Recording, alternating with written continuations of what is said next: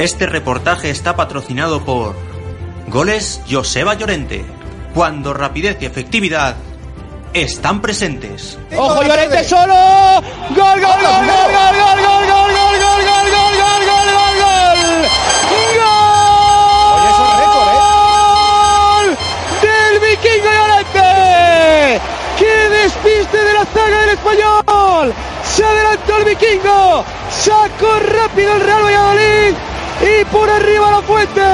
Le superó templadita, entró llorando pero entró, ni 20 ni 30 segundos, marca el Valladolid, Real Valladolid 1, Español 0.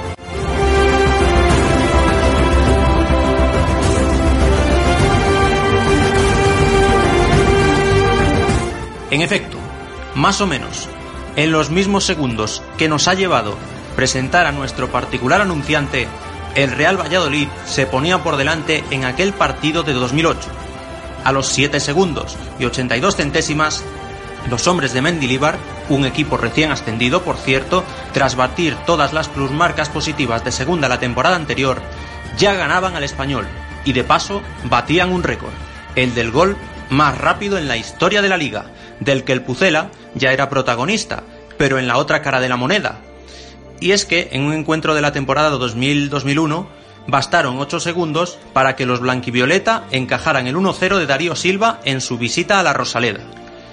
Y de eso hemos venido a hablar hoy, de récords que el Pucela ha batido o quiere batir, y en los que de manera directa o indirecta siempre está presente el español.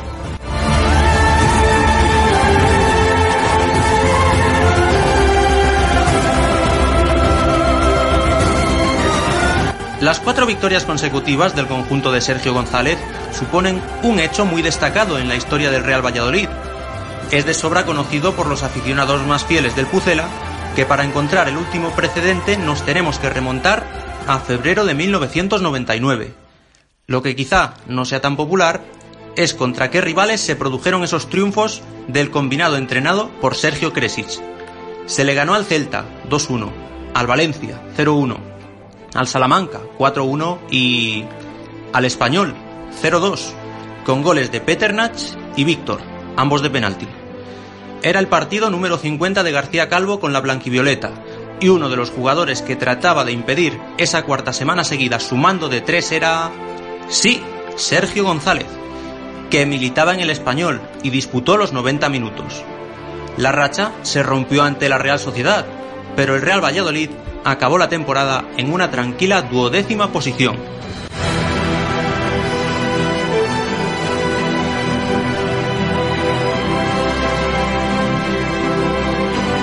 Y si ya ha llovido desde 1999, desde 1962 ha llovido lo indecible y ha habido unas cuantas sequías meteorológicas y deportivas. Es la otra fecha en la que el Pucela encadenó cuatro alegrías consecutivas en liga y se detuvo ahí. Fue en la primera vuelta, como en 2018, y el equipo también acababa de ascender, como ahora, y como en la campaña del gol de Llorente. Las víctimas de aquel Real Valladolid sesentero fueron el Club Deportivo Málaga 2-0, el Elche 2-3, el Deportivo de La Coruña 3-1 y el Real Oviedo 2-0. La racha se truncó en Valencia 5-3, pero el conjunto dirigido por Antonio Ramallets consiguió su mejor clasificación histórica en primera al acabar en cuarta posición. Y os preguntaréis, con razón, ¿qué pinta el español en todo esto? Pues bien, ya decimos que el Pucela era un recién ascendido, y para plantarse entre los mejores tuvo que eliminar en la promoción, correcto, lo habéis adivinado, al español. Además remontando el 1-0 de la ida en Sarriá, con goles de Juan José García y de un José María Sánchez Rodilla, que casualidades de la vida, cuando en 1964 se marchó del Real Valladolid, fichó por los Pericos.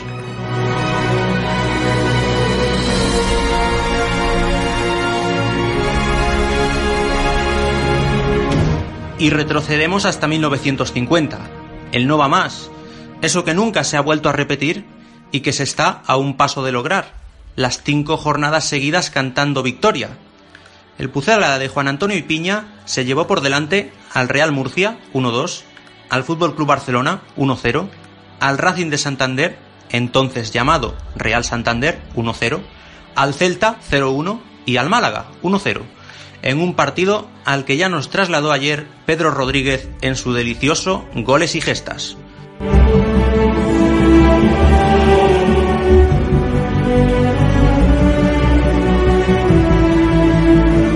Solo cabe añadir que la racha concluyó en la jornada número 10, la actual, y en el campo del español. Pero eso sí, ese Real Valladolid finalizó la liga en una magnífica sexta plaza.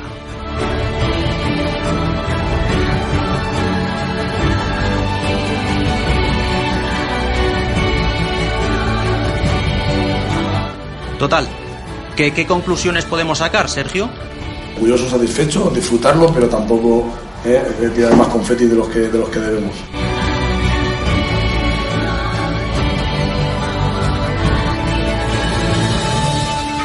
Bueno, vale. Entonces le haremos caso al Mister, que es el que más sabe.